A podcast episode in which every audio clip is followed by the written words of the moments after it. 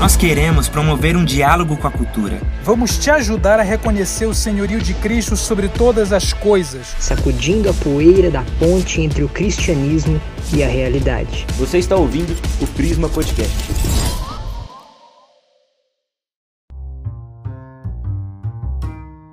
Opa, seja muito bem-vindo a mais um episódio do Prisma Podcast. Hoje nós estamos aqui sem nenhum convidado muito especial.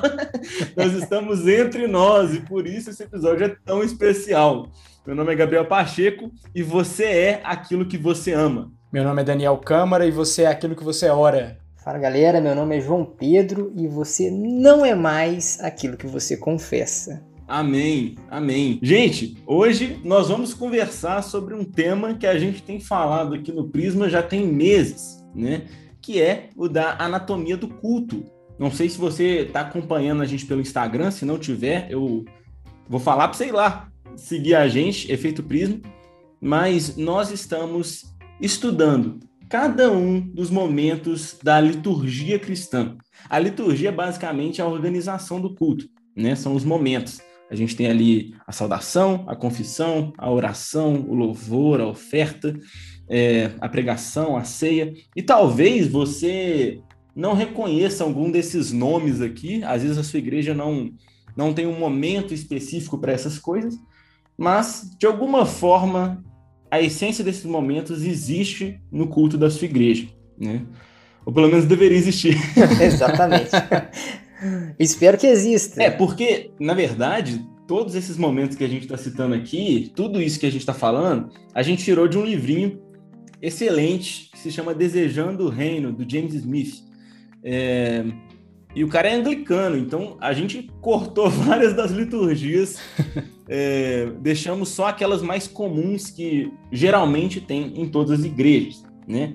Então, é, acredito que todo mundo aqui vai reconhecer todas elas e espero que o papo aqui seja enriquecedor. Vamos estar aprofundando o que a gente já tem conversado há meses, né? É isso aí, pessoal. A gente vem aprofundando um pouco nesse tema fascinante e queria deixar claro aqui que tudo isso que a gente vem conversando está baseado numa tese principal, né, que está destrinchada lá no livro Desejando o Reino do Smith. Tá? A, tese, a tese principal dele lá no livro é qual? Pode parecer um pouco estranho no começo, mas você vai entender. A tese é que toda pedagogia exige antes uma antropologia filosófica. Uau. Agora vamos traduzir isso que ele está falando. O que o Smith está falando é que para que você eduque uma pessoa de maneira intencional, você primeiro precisa entender quem é aquela pessoa. Ou seja, pedagogia, educação antropologia filosófica, quem é aquela pessoa e como ela aprende, né? Ele inclusive adiciona ao longo do texto dele mais uma palavrinha que é epistemologia, né? Que é como a pessoa é, adquire conhecimento. Então, é, o Smith coloca uma tese que ficou aí muito famosa nos, no, no meio protestante nos últimos anos, que é que nós não somos simplesmente seres pensantes. Nós não somos simplesmente seres racionais, somente Homo sapiens, mas nós somos também, ou para o Smith, até mais, Homo litúrgicos. O que seria Homo litúrgicos? Que o homem ele é formado, o seu coração, e aqui usando uma palavrinha que a gente fala muito, que é cosmovisão, a sua cosmovisão é formada por aquilo que ele ama, tá? Por aquilo que ele ama. Tanto que o Pacheco começou o podcast falando que você é aquilo que você ama, que inclusive é o nome de outro livro do próprio James Smith. E aí ele vai destrinchar toda essa tese, tá? Não dá para entrar totalmente nela aqui, por isso a gente recomenda muito que você leia os livros dele, que são fascinantes. E em determinado momento do livro, ele aplica isso, tá? À liturgia cristã. Isso que é o mais fascinante de tudo. Como que ele faz isso?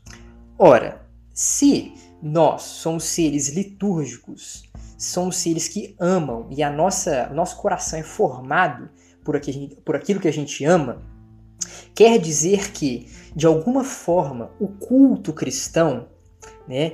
Ele tem a intenção, ele é intencionalmente feito para que nós amemos mais ao Senhor, para que nós tenhamos o nosso coração moldado para amá-lo cada vez mais. E como que isso se dá na prática? Se dá através de uma liturgia. E essa seria uma liturgia eminentemente cristã. Agora, podem existir outras liturgias, liturgias ditas seculares, e isso aí é papo para outra história, para outro podcast, né? Então vamos focar aqui na, na liturgia cristã. Então, como o Pacheco falou mais cedo, a liturgia são as partes do culto. E muitas vezes a gente fica assim, é, entra naquela vibe de ah, vamos para mais um culto, vamos para mais um domingo. Uma mera formalidade. Exatamente, aí a gente começa aquela, aquela coisa mecânica, né? Beleza, agora é hora da saudação, beleza, agora é hora da confissão, beleza, agora é hora do louvor. Você vai acostumando com aquilo e acaba que vai ficando meio mecânico, né?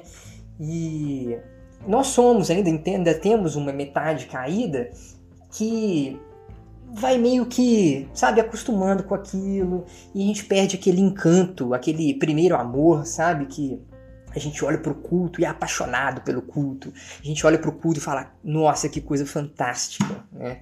E aqui fica até um testemunho pessoal né, de quando eu peguei para escrever o texto de, do Milagre de Domingo, que foi um dos posts que a gente fez, ele é quase que uma confissão, assim, sabe? Porque eu me lembro muito bem de quando eu era recém-convertido, eu ser fascinado pelo culto, sabe? De ir pro culto falar assim, nossa, velho, eu vou pro culto, cara. E no culto eu vou louvar, eu vou ouvir a palavra. E, e assim, se enxergar perdendo isso, às vezes é um pouco frustrante, né? E, e aqui eu digo que ler o livro do Smith reacendeu essa chama de olhar para o culto e falar: uou, que coisa maravilhosa é o culto cristão. Então, eh, na hora lá do milagre de domingo que eu coloco que muitas vezes a gente perde esse encanto, aquilo ali foi, foi quase pessoal, sabe?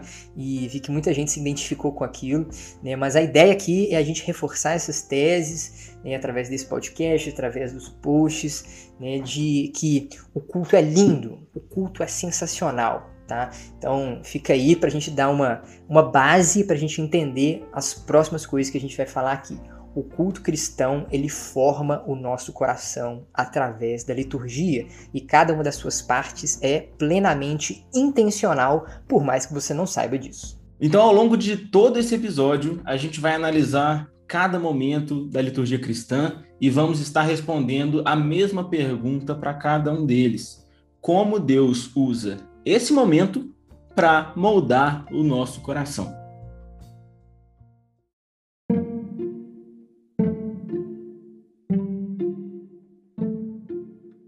O culto começa com aquela expressão famosa, a paz do Senhor, quando o pastor vira, manda a gente virar para o irmão do lado e falar alguma coisa, né?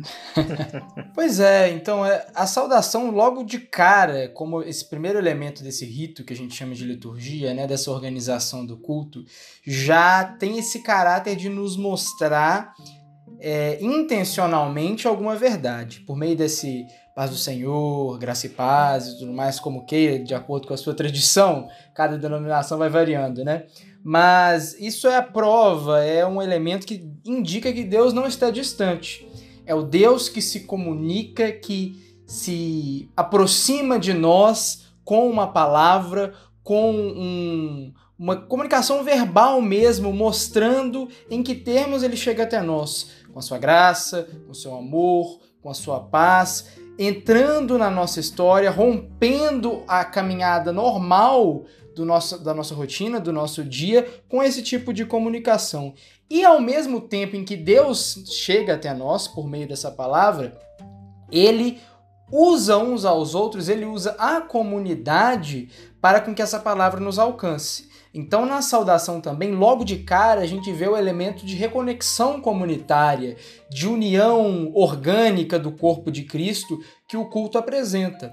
Então, é esse elemento de comunicação verbal que tem um, todo um caráter comunitário, que se reveste desse caráter de corpo de Cristo mesmo, é a porta de entrada para essa liturgia cristã, para esses elementos que montam um culto e tem justamente essa intenção de demonstrar o Deus que se comunica e que se comunica também através da comunidade. É, tem uma pregação do Igor Miguel que eu assisti uma vez lá no canal da Igreja Esperança. Se você quiser assistir, eu não, não sei como é que chama o vídeo. A gente pode deixar na descrição aí do, do YouTube. É, a gente deixa na descrição. Ele estava falando sobre os frutos do Espírito e nesse culto ele estava falando sobre a paz. Ele fala um negócio muito interessante lá, que inclusive a gente já falou até no vídeo do, do Ato 5, né, da igreja, que é o seguinte: a igreja ela é a consequência imediata da redenção. Né? Quando Deus morre por nós, né? quando ele expia os nossos pecados, ele não só nos é, reconcilia com o próprio Deus, né? ele não só nos reconcilia com ele mesmo, mas se a queda quebrou todos os nossos relacionamentos, como nós já vimos, né? Quando Adão e Eva comem o fruto, eles não se separam só de Deus, eles não ficam com vergonha só de Deus, né? Eles começam a acusar uns aos outros, né? Eles se separam entre si, né? Logo depois a gente vê um primeiro assassinato entre irmãos, né? Os próprios filhos de Adão e Eva, né? Então houve uma separação entre as pessoas também. Então ali fica muito evidente que a igreja é essa reunião, né? A igreja, é, o, o fato de poder reunir pessoas é justamente consequência do sangue de Jesus, né?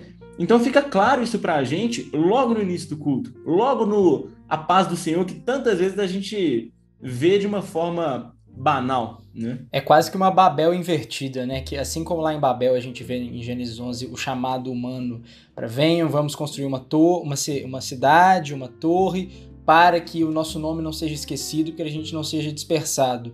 É, a intenção de Babel, de união de diferentes é, dentro de um mesmo contexto, de uma mesma comunidade, evidentemente não foi atingida lá, mas a saudação mostra que essa intenção pela obra de Cristo é alcançada na igreja, em que, pelo chamado divino, pela graça divina, os diferentes são trazidos para dentro de uma comunidade não mais pautada pelo desejo de perpetuar o um nome humano, mas de fazer com que o nome de Deus seja reconhecido. Isso é fantástico, fantástico. E eu gosto sempre de lembrar que essa expressão que a gente usa, né, a graça e a paz, ela, a gente não tirou ela do nada, né? Ela é um eco de Gálatas 1:3, né? Isso que vocês pontuaram, parece que Paulo já já estava pontuando ali em Gálatas, né? Alguns estudos aí de linguistas têm é, avançado no sentido de sugerir que, é, quando ele diz graça a vós outros e paz, ele tá, ele tá juntando é, uma palavra que era típica de um, de um cumprimento entre judeus e uma palavra que era típica de cumprimento entre gentios. Né? Então, quando a gente diz graça e paz, é, a gente está como se dizendo assim: Agora nós estamos entrando na presença do Senhor como um só povo. E não há mais gentio, não há mais judeu, não há mais homem ou mulher, raça, nação. Agora nós somos um povo, uma só, é, um só povo, uma só nação que foi remida pelo sangue de Cristo. Isso é fantástico, né? Sensacional, né? E eu gosto muito de ver, é, eu gosto muito de ouvir na hora do culto e, e, aqui eu lamento muito, né, por a gente não estar tá podendo nesse momento de pandemia se reunir. Eu gosto muito de ouvir como a igreja ela reage de maneira uníssona, né, a uma só voz, a aquilo que muitas vezes é, pro, é, proclamado pelo ministro, né? Então, quando muitas vezes quando o ministro chega lá na frente e diz a graça e a paz do nosso Senhor, todos falam aquele amém uníssono, enérgico, assim, né? Como um só povo mesmo. Isso é fantástico, é de arrepiar. E, caramba, é uma coisa tão trivial, né? Que às vezes que a gente para, ah, isso aí né, é uma coisa que acontece todo dia, né? Todo domingo. Não, tem algo de excepcional nisso, tem muito mais profundo, né? Então é dessa forma que Deus usa a saudação para moldar o nosso coração a Ele.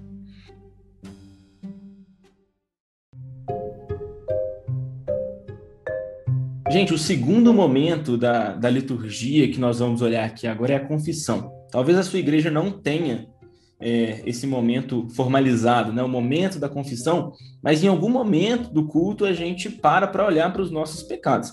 Né? E aqui acho que é uma das primeiras vezes que fica mais explícito como que a liturgia ela pode ser, ela é, na verdade, contraformativa. E eu peço desculpa por essas palavras difíceis, a gente vai explicar certinho aqui. É o seguinte, a semana inteira a gente fica escutando né, o mundo dizendo para a gente que para a gente acreditar em si mesmo, né? Para a gente né, ter essa autoaceitação de que nós somos bons, né? De que nós somos suficientes. E essas são as liturgias seculares que a gente tinha falado ali, né? Um, pouco disso, né? Brevemente. É... A gente é bombardeado com essas informações o tempo inteiro. O, o mundo secularizado hoje acredita que nós somos bons, né? Mas quando a gente chega no culto, a gente dá de cara com os nossos pecados, a gente dá de cara com a nossa natureza pecaminosa, né?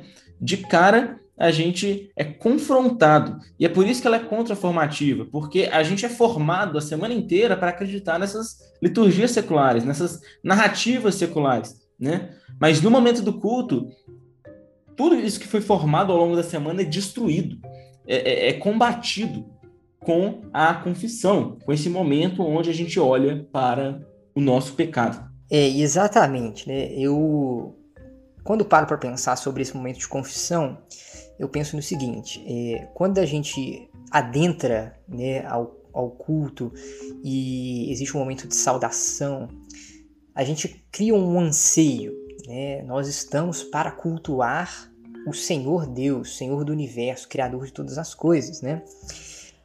Mas é inevitável que ao adentrar a esse ambiente de culto, nós não nos depararmos com um Deus santo, justo e bom.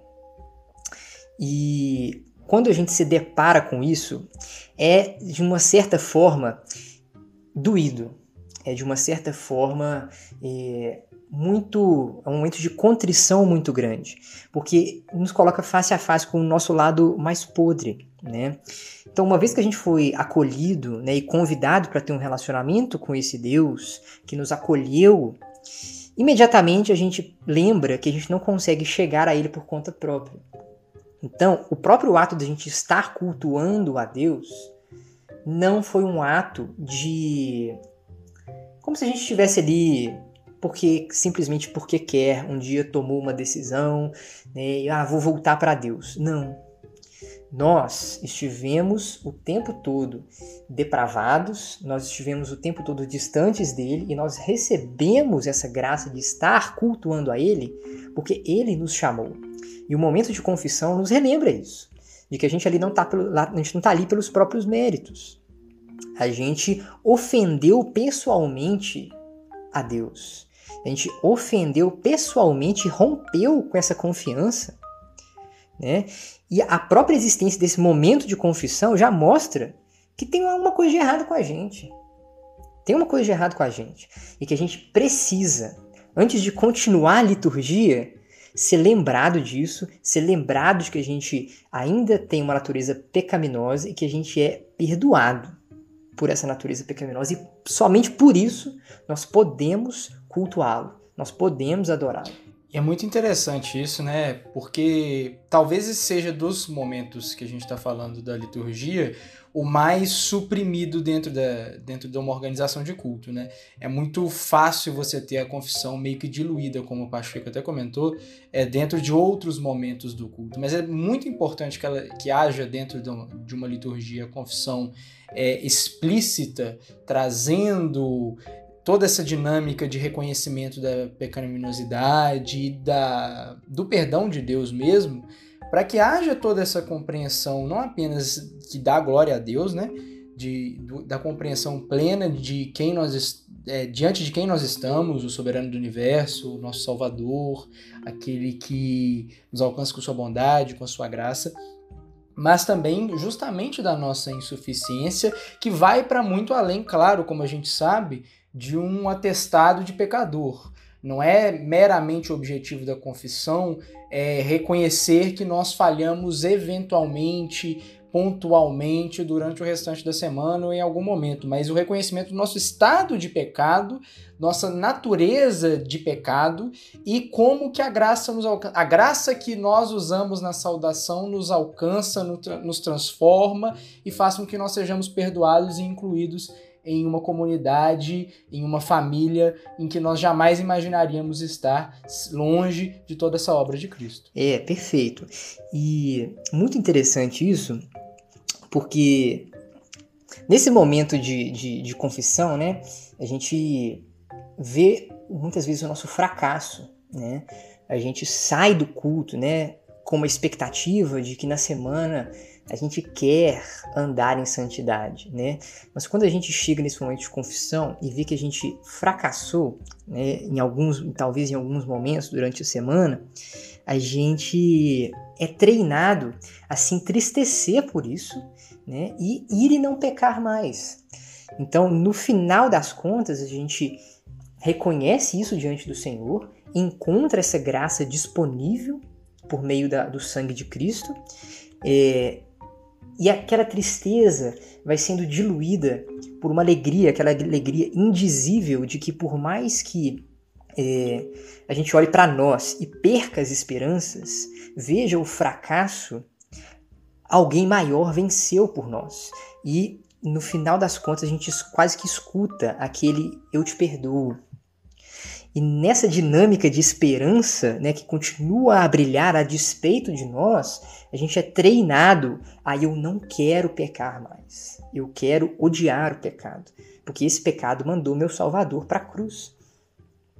Então, nosso, essa contrição, né? E a gente vê mais uma vez né, a, a, presença das emoções na hora de nos formar, né? A gente fica triste e a gente fica alegre com a, a, o perdão disponível em Cristo. Então, mais uma coisa que ajuda a gente a formar nossos amores e a nossa conduta ao longo de toda a semana e fora da igreja também.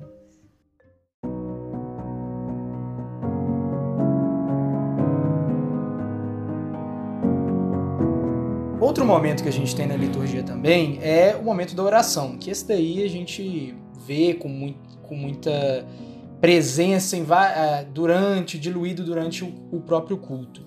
Quando a gente está falando em oração e todo o seu poder, toda a sua intenção dentro de um momento de culto, a primeira coisa que a gente tem que entender é essa dinâmica de conversa invisível, que é uma coisa meio louca, que a gente está falando com alguém que a gente não vê, a gente está falando com o Deus invisível, com o Deus que não pode ser visto. Isso treina o nosso coração a entender que a realidade vai muito além do que aquilo que nossos sentidos conseguem captar, daquilo que a nossa visão consegue captar. Que existe toda uma dinâmica espiritual, invisível, um Deus invisível atuando por trás de tudo isso por trás do culto, um elemento místico, sobrenatural mesmo no culto, guiando não apenas a adoração em comunidade, mas toda a dinâmica nossa de espiritualidade individual também, de que há algo por trás, algo além daquilo das relações visíveis, das relações tangíveis, das relações sensíveis que a gente consegue captar. O que combate a nossa incredulidade também, né? Exatamente. Exatamente. E eu gosto de como que isso aqui nos ajuda a abandonar um certo ceticismo, sabe? Aquele ceticismo empirista, e aqui explicando, acreditar somente naquilo que a gente consegue tocar, né? somente naquilo que a gente consegue ver. Mas não, né? existe uma outra dinâmica por trás disso aqui que nos ajuda a perceber que há algo além do que eu posso ver. E, como o Pacheco falou, combate bastante a nossa incredulidade, né? E além disso, além dessa questão de nos mostrar que aquilo que nós podemos sentir, né, aquilo que a gente sente no nosso dia a dia, quando a gente toca alguma coisa, a gente conversa com outra pessoa, a gente pode também é, perceber por trás disso tudo que existe um Deus que, por mais que seja o Deus criador de todas as coisas, o Deus todo-poderoso que abre os mares, ele ainda assim é um Deus que se importa com as minúcias do nosso dia a dia. Né? Isso pode ser até um pouco contraintuitivo, né? Existe muito aquela ideia de que ah, Deus está ocupado demais para ouvir sobre o meu problema que eu estou com ele no emprego. Não. Esse mesmo Deus que nos convida a adentrar ao culto, é, nos chama ao perdão, ao arrependimento, é o mesmo Deus que se importa com o mínimo detalhe da sua rotina, né, que se importa com as suas relações familiares, que se importa com o seu emprego, que se importa com o que você faz no seu momento de lazer. Então nós podemos nos achegar a Ele com essa intenção também, né, de filhos, como se a gente estivesse conversando com o pai, como ele de fato é, né, e a gente pode ter essa intimidade na hora da oração. E mais do que isso, gente, olha que interessante. Na hora que a gente está orando no culto, é muito é, frequente que a gente ore por iluminação logo antes da pregação. Né? Ou seja, se a gente precisa orar a esse Deus que a gente está cultuando antes da pregação, isso é um atestado de que a gente é insuficiente para entender a própria pregação. Ou seja, a gente precisa desse Deus para cultuar o próprio Deus. Isso é legal demais. Então, a gente não consegue somente por meios racionais, esforço humano, compreender a palavra de Deus, que é loucura para o mundo. Então a gente ora por iluminação, a gente ora para que Deus ilumine nosso entendimento, para que a gente compreenda aquelas verdades tão profundas ditas pelo ministro da noite, ou da manhã, ou da tarde. Isso é muito doido porque fica muito claro como que a vida cristã é inteiramente sustentada por Deus, né? É, é Ele que efetua em nós tanto querer quanto realizar, é Ele que guarda a gente em todo o caminho, né? É, em nada é a nossa suficiência. É o tempo inteiro a gente reconhecendo a nossa insuficiência dependendo da graça de Deus. O discípulo, novamente, né, como a gente fala aqui no Crisma, ele está sempre, sempre escondido em Cristo. Né? É ele que guarda todas as nossas relações e a oração reforça isso nesse momento. Justamente. É, é aquela lógica mesmo, né, né cara? Da gente, é, pela luz dele, nós vemos a luz. E essa luz que é jogada para dentro do nosso ser, fazendo com que a gente consiga perceber e entender e absorver e aplicar a mensagem que ele traz para nós por meio da, da pregação, que é o outro momento que a gente vai analisar mais para frente no culto, também é jogada por meio da oração para fora de nós e até para fora da comunidade. Na oração, é, nós vemos o culto, a comunidade cristã cumprindo a missão que Israel não conseguiu cumprir, que é de ser bênção para as nações. O que, que eu quero dizer com isso? É que quando a gente ora, a gente coloca diante de Deus não apenas os nossos problemas, os nossos defeitos, mas a gente ora pelo vizinho chato que tem um pincher que fica latindo o dia inteiro, a gente ora pelo comércio que está perto aqui da nossa casa, pelo nosso quarteirão, pela nossa cidade, por outros países, por problemas maiores. Nós estamos colocando é, outras pessoas, outros grupos diante de Deus, diante do seu poder, diante da sua atuação de milagre, de mudança de rumos. E assim nós estamos realmente fazendo, é, abraçando como igreja, dentro, é um primeiro passo para que a igreja abrace o que está fora dela, o mundo por fora dela, e de alguma forma levar com que a mensagem que nós estamos recebendo ao longo do culto também, de certa forma, o seu poder e o seu conteúdo alcance aqueles que estão à nossa volta também. Isso é muito doido porque isso também nos ajuda num dos mais difíceis mandamentos de Jesus, né, de amar os nossos inimigos, né? Por quê? Porque quando é, é muito difícil da gente odiar alguém que é motivo das nossas orações, né? Quando a gente começa a orar por pessoas que a gente não gosta, né? Deus começa a gerar em nosso coração um amor por isso. Isso é muito verdade. Então a gente começa a ser moldado a amar as pessoas mais difíceis que a gente convive, né? Inclusive, somando isso à, à confissão que nos lembra que nós somos muito piores do que as pessoas mais difíceis que a gente convive. É, tem até uma frase, não vou me lembrar de quem é, tá? Eu acho que é do Lewis, tá? Mas eu posso estar enganado. Que é aquela frase de que é, se você não é a pior pessoa que você conhece, você está precisando se conhecer melhor. É do Lewis. e muito interessante também é que essa oração intercessória ela mais uma vez mostra aquele caráter contraformativo do culto, né? Porque assim como a gente é bombardeado ao longo da semana com aquelas filosofias de feed de Instagram, né, aquelas psicologias de Twitter, de que vá, confie em si mesmo, você consegue, às vezes, muitas vezes sozinho, a gente aqui é lembrado que não, você não consegue sozinho. Você precisa de pessoas orando por você. Você precisa dos outros. E se você não tem a experiência ainda de ter pessoas próximas orando por você, frequentar reuniões de oração, eu recomendo muito que você faça isso. Porque naquele momento ali você se derrama de uma forma tão grande, abrindo seu coração para para as pessoas da sua comunidade, de forma que aquilo cria laços de comunidade, do corpo de Cristo, em que o mundo simplesmente não compreende. Porque o mundo hoje diz o quê? Uma narrativa extremamente competitiva né, e extremamente individualista, em que o seu, a sua carreira, o seu sucesso, né, as suas coisas são mais importantes. Então pensa no seu primeiro e depois você pensa nos outros. E aqui não. Aqui nós estamos percebendo que, e aí entra num post recente que a gente fez também sobre generosidade, no momento que a gente enxerga o Cristo e por meio da oração a gente ora pelos outros, antes de até de pensar em nós mesmos, a gente está entendendo que nós não somos mais alienados em relação ao outro. Nós não somos mais isolados em nós mesmos, porque o ser humano é em si só relacional. Ele é em si só comunitário. E o individualismo que é pregado hoje é que é o anormal. Né? Nós é que estamos num estado, assim, quando a gente está né, numa atitude individualista, nós é que estamos num estado de anormalidade.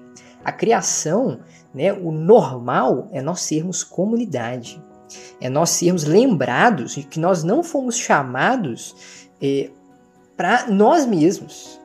A gente foi chamado por causa do outro. A gente foi chamado, e aí eu volto no ponto de Israel, a ser bênção para as outras nações e representar o Deus vivo para essas nações e ser luz para elas.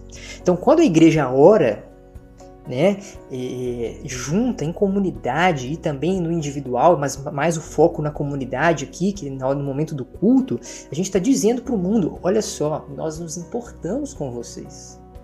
E nós temos, naquele momento ali, a gente ainda é educado a, a, orar sim, mas na hora que a gente sair do, das quatro paredes da igreja, a gente de fato agir em prol do outro, ir em encontro do outro, ir ao encontro da dor, do sofrimento, da pobreza, né? e realmente sentir a dor daquela pessoa e levar a luz de Cristo para elas. Né? Então, o momento de oração ele é muito mais profundo do que às vezes a gente pensa. Né?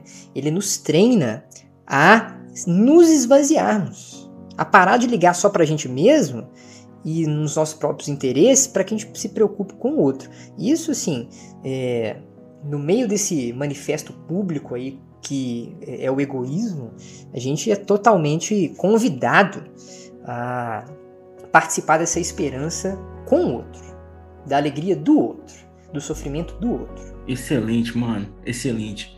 E uma última coisa, acho que a se comentar sobre a oração é que é engraçado a gente perceber a, a, a forma que a gente estrutura as frases, né?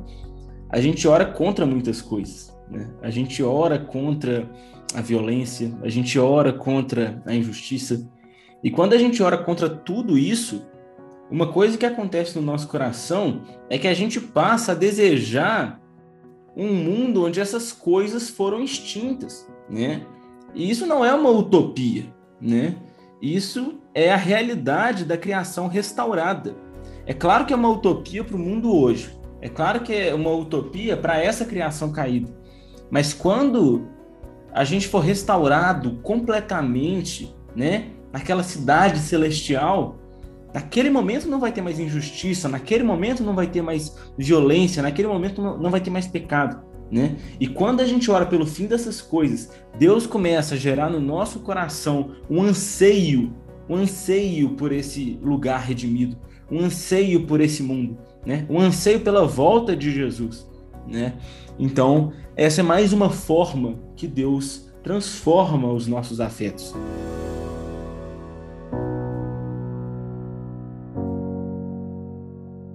Então, pessoal, eu queria fazer um comentário aqui chamando a atenção e ao mesmo tempo fazendo uma pequena recapitulação do que a gente viu até agora, de que todas essas coisas, elas não são ao acaso.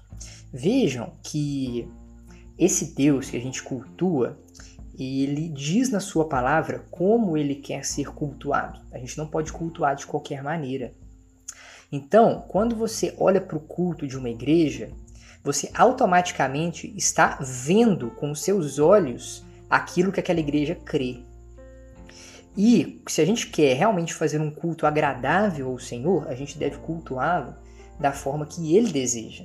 Então a gente tem padrões bíblicos para como a gente deve cultuar. Né? E aqui eu agradeço muito ao nosso amigo Guilherme Amarino, que tem feito vídeos excelentes no seu Instagram para explicar um pouco mais sobre as questões da liturgia. E ele deixa isso muito claro. Como que, se você adentra a uma igreja e para ali como um espectador, né, aí o Smith vai pegar no livro dele e falar quase um marciano, um alienígena, e olha para aquilo e começa a analisar aquilo, você começa a perceber que aquelas pessoas têm algo de diferente. Aquelas pessoas estão fazendo uma coisa que talvez não seja tão comum e de maneira intencional. E aqui eu gostaria de frisar como que todas essas partes têm um centro, que é o Cristo. Em nenhum momento aqui você viu a gente falando é, de coisas sem ter o, a mensagem do Evangelho do Cristo como centro de cada uma das partes. Né?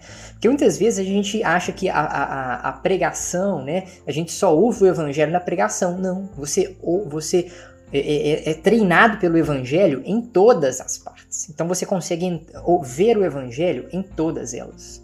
Na saudação, você fala com a sua boca o que é a, o resultado do Evangelho, a graça e a paz.